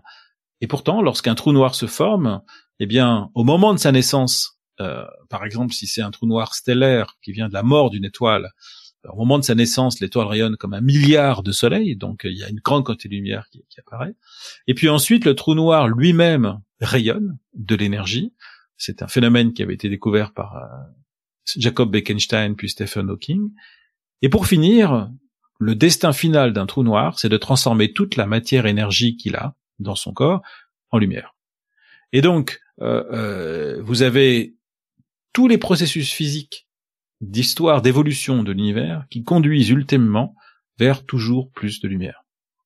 Donc cette vision d'un univers qui arriverait euh, dans des milliards d'années à devenir froid et, sombre, c'est contradictoire ou? Non, c'est pas contradictoire parce qu'en fait cette lumière, elle est dans l'univers, il y a un plus grand nombre de particules de lumière, mais en même temps que le nombre de particules de lumière augmente, l'univers s'étend et donc, pour parler de température élevée ou de froid ou de chaud ou de lumineux, il, faut considérer combien de particules de lumière j'ai dans un mètre cube, par exemple, dans un volume donné. Or, euh, l'univers s'étendant, effectivement, euh, la lumière est diluée dans l'espace de plus en plus grand. Donc c'est ça qui fait qu'il n'y a, pas de contradiction. Mais à nouveau, la prévision du fait que l'univers euh, tend vers une mort froide, elle date du début du XXe siècle, euh, la fin du XIXe siècle, lorsque on a considéré cette de façon la première vision de l'entropie et qui était le fait que par exemple une étoile va finir par s'éteindre et donc voilà tout. Mmh. Mais ça ne prend pas en compte tout un tas de phénomènes qui restent encore à comprendre. D'accord. alors parlons un peu de temps. Euh, je, je, restant sur une, petite notion simple, euh, le temps est une chose euh, bah, qui nous paraît un peu évidente. Hein, c'est, c'est, on en fait l'expérience chaque jour. Et pourtant, en physique, c'est une donnée qui n'existe pas vraiment dans la, plupart des équations en tant que telles, en dehors de l'entropie. On va, en, reparler. Et, euh, et, puis par ailleurs, on l'a vu, le temps peut être relatif, s'écoule pas pareil selon la vitesse à laquelle on va, l'altitude à laquelle on est, qui correspond à la vitesse, etc. Et, encore plus fondamentalement, on peut aller jusqu'à dire que même certains disent que le temps est une illusion. Euh, vous l'avez un peu mentionné, euh, et vous disiez donc on voit le, on, ne voit que le passé. Comment comment est-ce que vous parlez du temps? Alors, le temps dans la vision, par exemple, de la théorie d'Einstein de la relativité, c'est une dimension analogue à l'espace. Euh, le, temps euh, permet, dans le cadre de la relativité, de décrire justement euh, la courbure qui va faire ce fameux toboggan qui va faire qu'une pomme tombe. Donc le temps, la variable temps, la notion de temps existe chez Einstein. Par contre, le fait que le temps s'écoule du passé vers le, futur, le fait que la pomme tombe et qu'elle ne remonte pas, le fait que euh, le, monde se transforme dans un sens donné, ce qu'on appelle la flèche du temps, n'a pas d'explication autre que cette fameuse loi de, de l'entropie euh, qui augmente. Et euh, on sent bien ici que c'est comme plus une tendance d'évolution des choses avec plusieurs chemins possibles et qui semble donner une définition floue euh, du, sens du temps, de la direction du temps, parce qu'on peut on peut tout à fait imaginer différents chemins que peut prendre la matière pour répondre au principe d'augmentation de l'entropie. Et donc ça montre que cette euh, ce, sens du temps, cette direction du temps est un peu évasive et euh, ça pose la question de savoir si véritablement c'est une c'est une propriété fondamentale. Est-ce que est-ce que le temps existe de manière fondamentale et c'est à rapprocher ce questionnement sur sur la nature du temps qui fait que certains se disent bah écoutez je vais prendre la variable temps et je vais je vais je vais m'en débarrasser comme euh, euh, voilà dans les équations mathématiques. Bon pour l'instant c'est c'est pas des c'est pas des théories abouties mais euh, ça, ça, vient justement du fait que le temps nous échappe. Alors la, la, la question maintenant c'est c'est c'est de c'est de savoir euh, euh est-ce qu'il y a quelque chose qui nous empêche d'imaginer un monde dans lequel tous les événements, tous les phénomènes physiques seraient comme des photos qu'on pose sur une table et puis qu'on on aurait une vision instantanée de la totalité de l'histoire. Et, euh, et, dès lors qu'on est incarné dans un être qui se trouve dans une certaine taille, euh, avec soumis à certains trucs, euh, on, on fait émerger ce qu'on appelle le temps, la flèche du temps, de par notre constitution, mais qu'en réalité, de manière, euh, absolue. Ce temps n'existe pas vraiment. Il n'y a pas une véritable flèche du temps absolue ou quoi que ce soit. On l'a fait émerger. Et cette notion d'émergence euh, de cette flèche du temps euh, est intéressante parce qu'on s'aperçoit que les mouvements des électrons et des protons, des particules dans une boîte crânienne font émerger une pensée qui n'est peut-être pas réductible à la seule position et vitesse des particules, et certains vont même jusqu'à dire que l'incarnation de l'espace-temps, qu'est la gravité, qui est pour Einstein une manifestation de la géométrie de l'espace-temps, cette incarnation de, l'espace-temps par la gravité, pourrait être un phénomène émergent. C'est-à-dire que euh, si on plongeait dans l'infiniment petit et qu'on essayait de voir si l'interaction gravitationnelle qui fait qu'une pomme tombe d'un arbre existe dans l'infiniment petit, on verrait qu'elle n'existe peut-être pas et qu'elle n'émerge que dès lors qu'on regarde un grand nombre de choses, qu'on commence à s'incarner dans un monde macroscopique. Il y a des théories qui parlent d'émergence de, de, de, la gravité qui n'est pas une force fondamentale.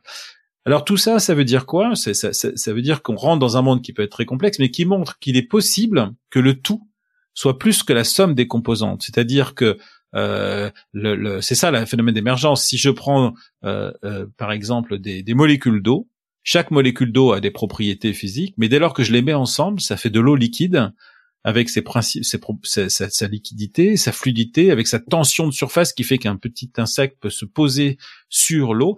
Et vous ne pouvez pas savoir, en regardant une molécule d'eau, quelle sera la propriété d'une rivière avec cette tension de surface qui fait qu'on peut poser les pieds dessus quand on est un petit insecte, etc. Et nous, lorsqu'on s'intéresse au temps, euh, on est peut-être confronté à un phénomène analogue à la tension de surface de l'eau, c'est-à-dire une propriété qui émerge dans une combinaison de plein d'éléments ensemble, mais qui n'est pas fondamentalement existante dans la molécule d'eau, qui est peut-être pas fondamentalement existante dans la nature profonde de ce qu'est euh, le monde. Et donc ça, c'est un questionnement qui est aujourd'hui en cours, euh, qui, qui, qui, floute un peu les cartes, qui fait que euh, bon, hmm. voilà. Le système est complexe. Voilà. ça nous ramène au hasard qui est un peu une dernière notion fondamentale que je veux, que je veux balayer. Je suis en train de, finir d'écrire un livre sur la marche du monde et je suis intéressé naturellement à l'idée de hasard et nécessité qu'on utilise souvent pour décrire justement un peu l'histoire. Et j'ai par hasard euh, redécouvert la, théorie des, des, grands nombres qui nous dit en gros que le hasard n'existe pas vraiment, puisque euh, si je tire euh, mille fois à pile ou face, j'aurai toujours, à très peu de choses près, 500 fois pile et 500 fois face. Alors qu'intuitivement, si le hasard existait, on se dirait bah ça devrait être totalement aléatoire. Donc plus on tend vers les, grands nombres, plus en fait on, arrive à prédire exactement les résultats. C'est ce qui fait d'ailleurs que les casinos sont toujours, euh, toujours gagnants. Qu'est-ce que qu'est-ce qu'on sait du hasard et est-ce que c'est euh, aussi considéré comme une forme d'illusion? C'est une bonne question. En fait, euh, le, mot hasard, ça vient de hasard, qui veut dire la fleur, et c'est parce que sur un dé, avant, au niveau du 1, il y avait une petite fleur dans, et arabe, et donc quand on jetait le dé, quelle, quelle probabilité il y avait de tomber sur la petite fleur, euh, sur, sur le hasard. Euh, prenons donc ce dé. Imaginons qu'on connaisse précisément la vitesse à laquelle la main lance le dé, qu'on connaisse précisément la rugosité du sol sur lequel euh, le dé est lancé, etc. Peut-on prédire quel sera le nombre? La physique dit que oui.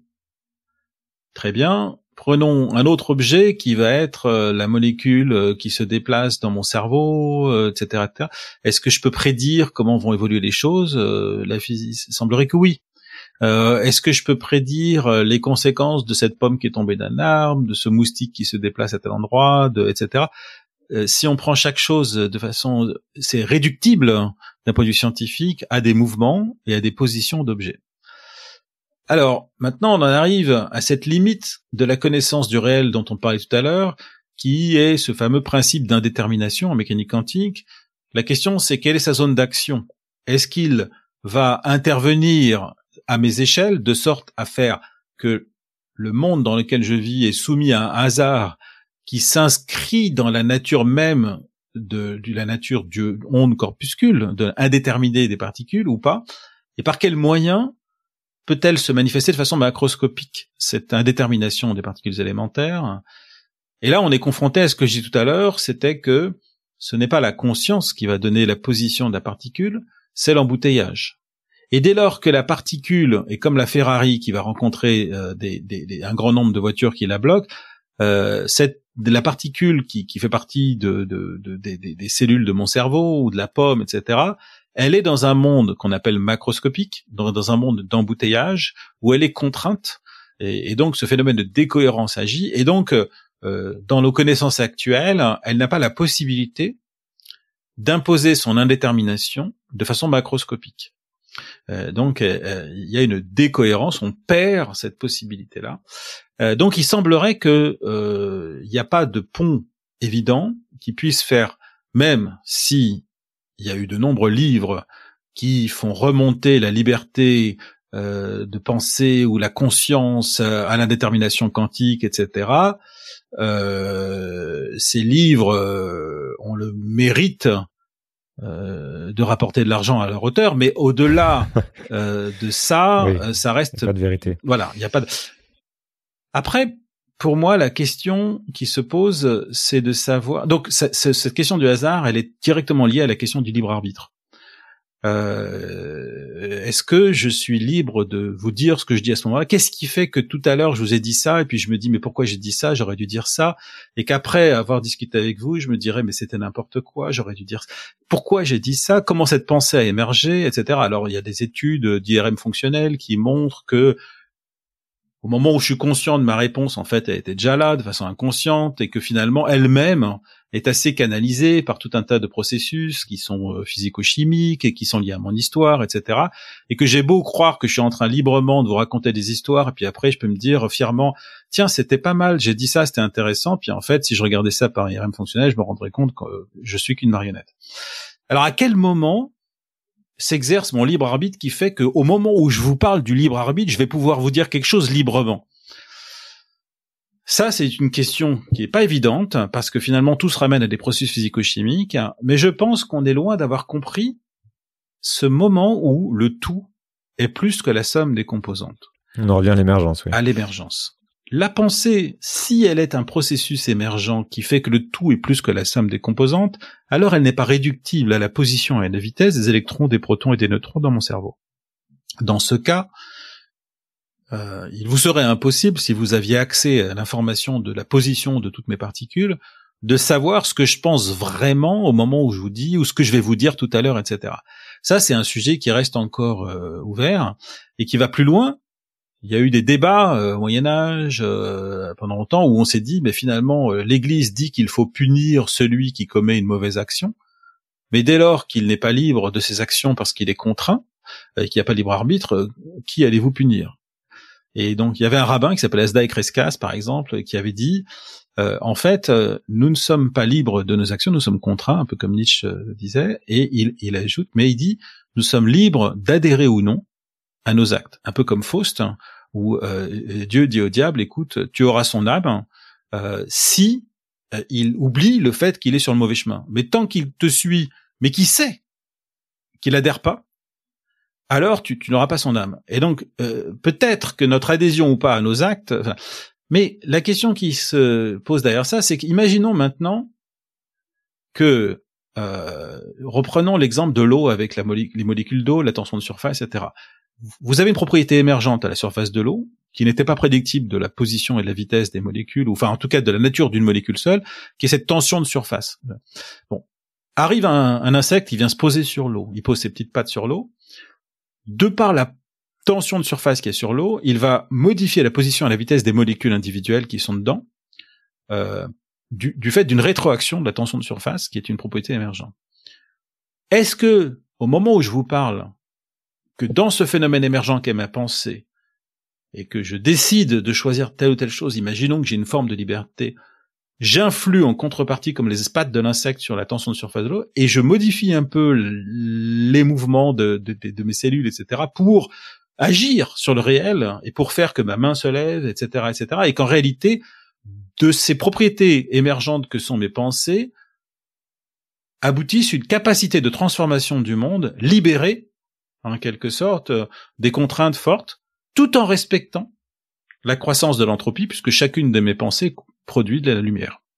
Voilà, ça c'est une question euh, ouverte. On revient aussi à, la, à, la réponse sur l'éthique de, de, Spinoza, qui lui-même disait qu'on n'a pas libre arbitre, mais voilà, ça, rejoint aussi euh, d'autres philosophes qui disent qu'on a malgré tout un, choix éthique qu'on peut faire dans toutes ces contraintes.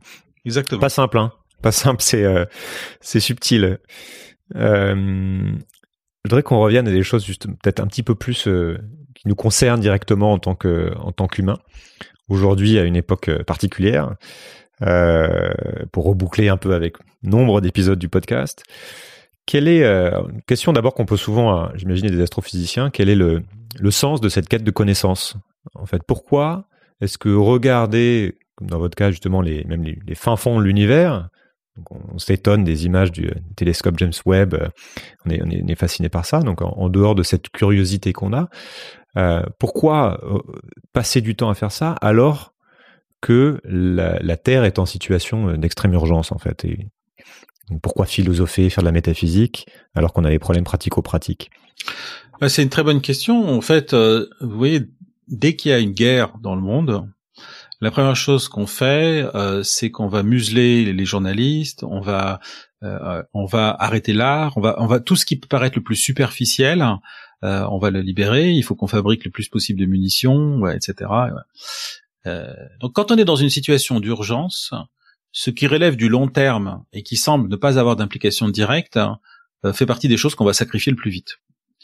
Euh, alors à cette question-là, je répondrai à la chose suivante, c'est que l'étude de l'univers n'est pas une étude euh, de la galaxie euh, NGC 4438 euh, et de sa voisine pour comprendre si elle formera un trou noir ou si elle formera des étoiles, etc.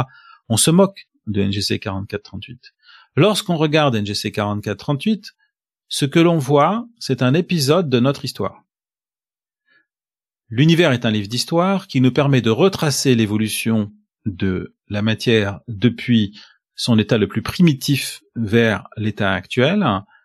C'est un laboratoire macroscopique qui nous permet de valider ou d'invalider nos théories, qui nous permet de voir ce qui est dans la pièce dans laquelle vous vous trouvez, où je me trouve et les auditeurs se trouvent, mais qu'on ne voit pas et dont on n'a aucun moyen de percevoir l'existence aujourd'hui, comme par exemple la possible existence de cette matière noire, et qui ne nous apparaîtrait pas si on n'allait pas regarder ça dans l'univers. Donc ça c'est un premier point, c'est que ce que l'on regarde aux confins de l'univers, c'est profondément nous. C'est pas un autre monde dont on aurait la liberté euh, de s'amuser à étudier comme euh, on étudierait, dirait, le mouvement de fourmis, euh, etc. La deuxième chose, c'est que si vous décidez d'aller nager dans une rivière, vous allez très vite vous rendre compte qu'il est plus difficile de nager à contre-courant que de nager dans le sens du courant. Euh, mais euh, avant de plonger dans la rivière, euh, s'il n'y a pas de feuilles qui se déplacent dessus, si l'eau est bien lisse, il est possible que vous ne soyez pas capable de connaître le sens du courant à l'avance, et donc de savoir où vous allez. Aujourd'hui, le monde se transforme, soumis à ce qu'on appelle l'entropie, avec des changements d'énergie, etc. Et les questions auxquelles nous sommes confrontés, le réchauffement climatique, la chute de la biodiversité, etc., sont des questions à grande échelle qui concernent les petites échelles et qui sont des questions de savoir quel est le sens du courant et si possible d'éviter de nager à contre-courant. Or, ces questions-là sont exactement celles euh, de la physique, de la science depuis la nuit des temps, qui sont consistent à essayer de comprendre quel est le sens du courant, de comment on va se, se positionner par rapport à tout ça. Et c'est d'ailleurs la science fondamentale, même d'observation depuis le ciel, euh, de, de, qui nous a permis de, de, mesurer cette évolution. Donc sacrifier, je dirais, euh, la compréhension de ce qui semble infiniment loin pour l'urgence du moment, euh, c'est peut-être pas nécessairement la première chose à faire parce que le principe dont on parlait tout à l'heure d'entropie, par exemple, c'est intéressant parce que qu'est-ce qu'il nous dit? Il nous dit que la propension de l'univers, c'est de créer des structures de plus en plus organisées parce que c'est ce qu'il y a de plus efficace à répondre à sa tendance naturelle. Or, qu'est-ce que c'est que pour l'humanité la civilisation humaine si ce n'est une structure plus organisée que ce que nous serions en tant qu'individus seuls? Or, aujourd'hui, nous sommes confrontés à un défi planétaire euh, qui demande une réponse d'un biosystème organisé qui se situerait à l'échelle de l'humanité. Euh, nous ne sommes pas capables aujourd'hui d'agir de façon cohérente à l'échelle globale de la planète, et nous souffrons d'un mal à l'échelle globale, à l'échelle de la planète.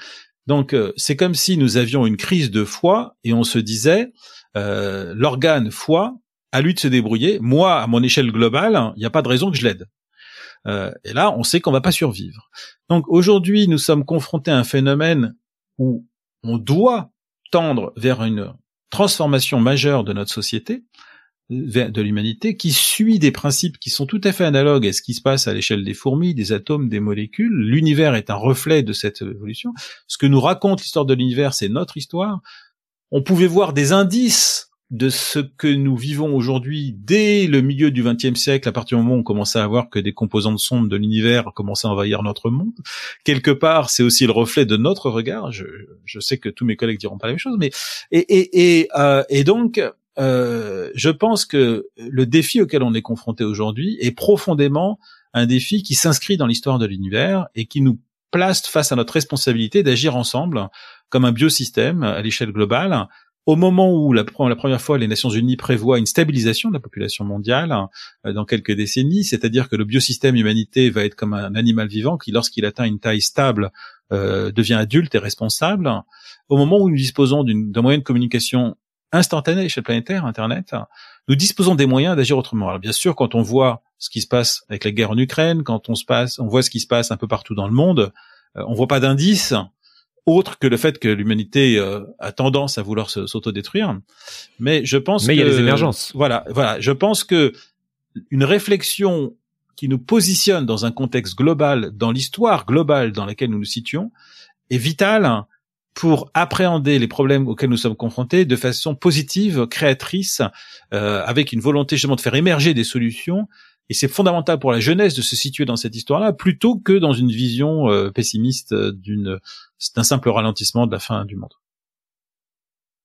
C'est ce que euh, ce que vous décrivez en fait a été écrit par un de mes invités qui s'appelle Nate Higgins comme le super organisme. Il part de justement de cette organisation puisqu'on peut voir effectivement l'humanité comme une sorte de d'organisme glouton qui euh, qui mange de la ressource pour pour grossir toujours plus vite.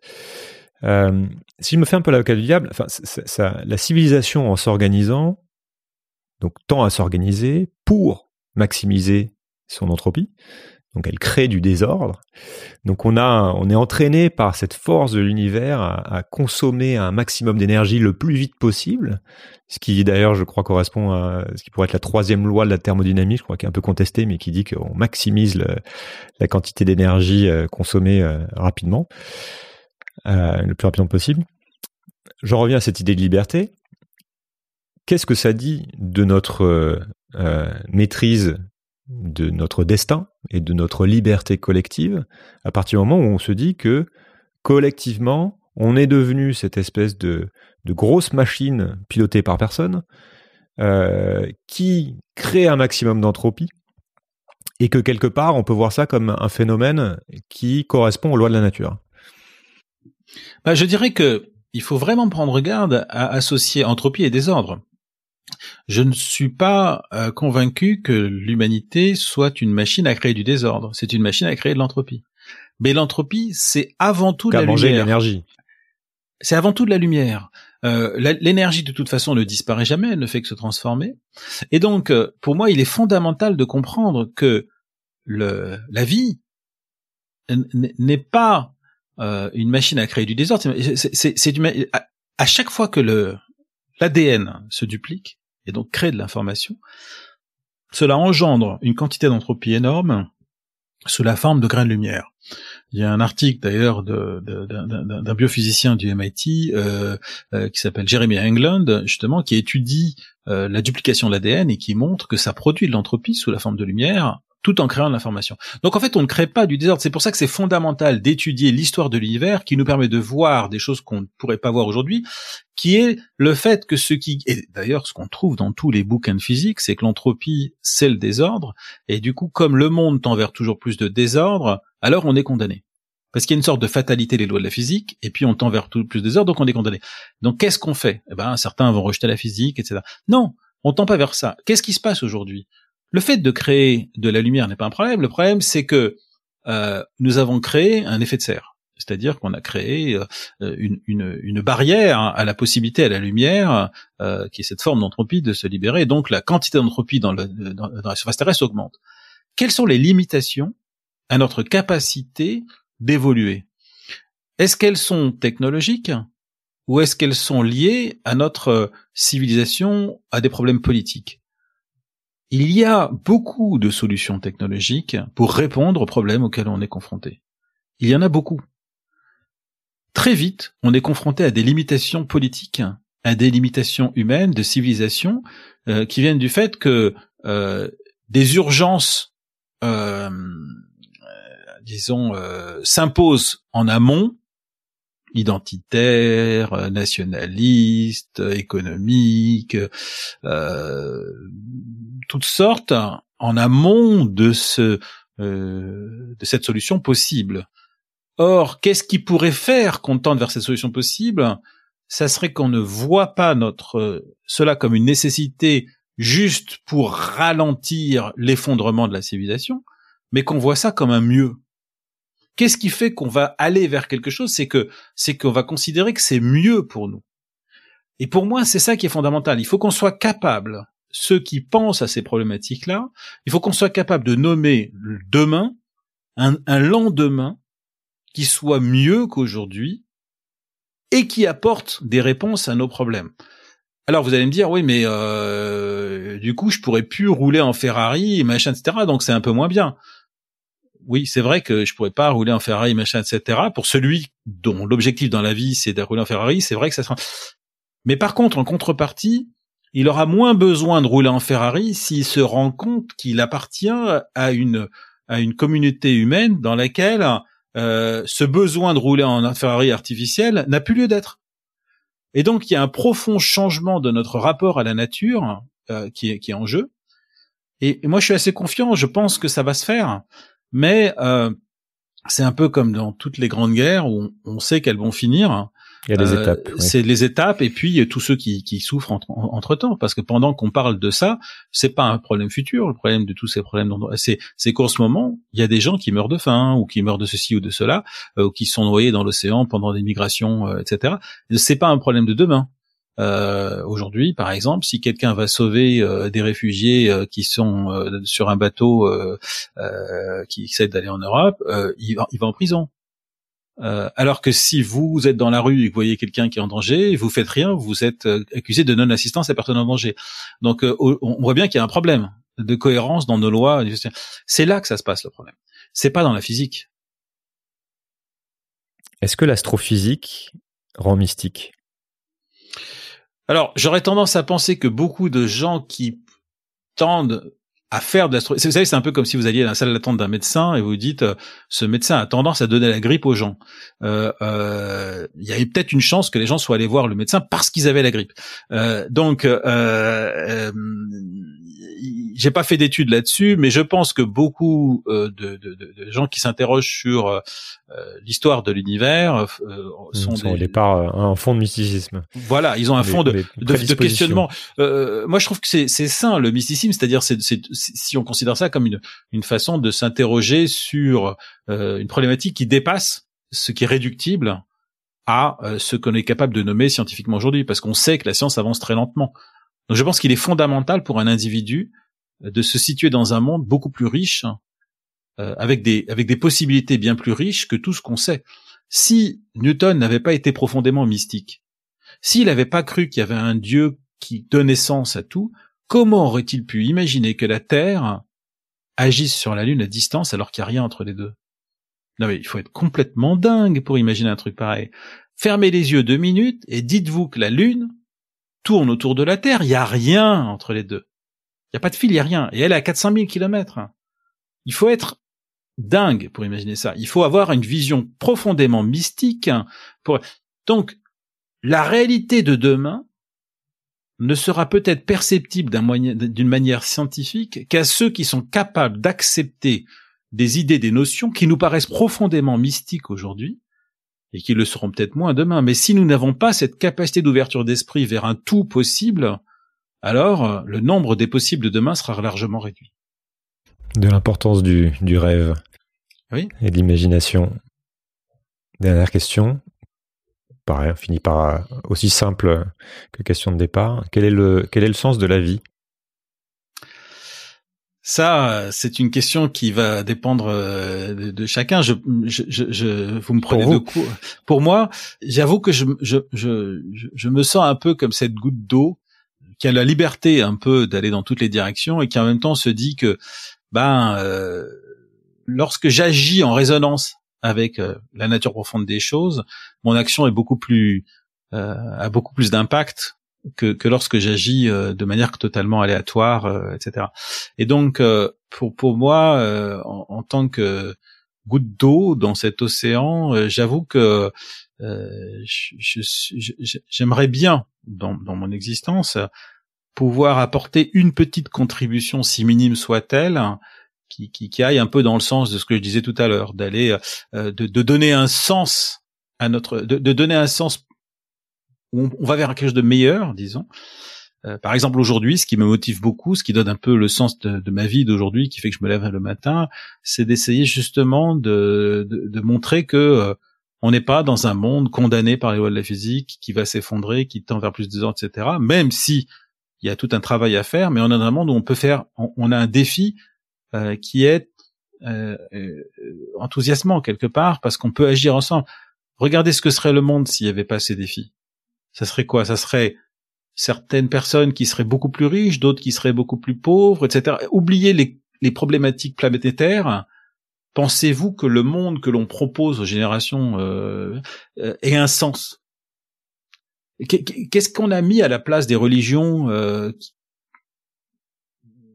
qui, ont un peu perdu leur sens, on va dire? Qu'est-ce qu'on a apporté? Quel est le sens de notre existence à l'échelle globale? On n'a rien apporté. Et la science a voulu se détacher le plus possible de toute force forme d'interprétation parce qu'elle voulait pas être récupérée. Et au final, euh, on va où? Et donc je pense que pour moi, il est fondamental de retrouver une forme d'humanisme dans lequel euh, on, a, on a une vision où, on se sent concerné par l'autre. Je, je, je, là, je vais dire quelque chose un peu étrange, mais à une époque où j'étais euh, adolescent, euh, je me disais que la réponse à la question du sens de la vie que vous posez, elle doit se trouver dans un bouquin puisqu'il y a tellement de penseurs qui ont écrit tellement de choses que donc je, je, je lisais. Et puis un jour, j'ai vu un petit bouquin dont je savais que euh, Gandhi euh, l'avait toujours avec lui. Euh, c'est la Bhagavad Gita. Hein, je, donc je me disais bon, je, je...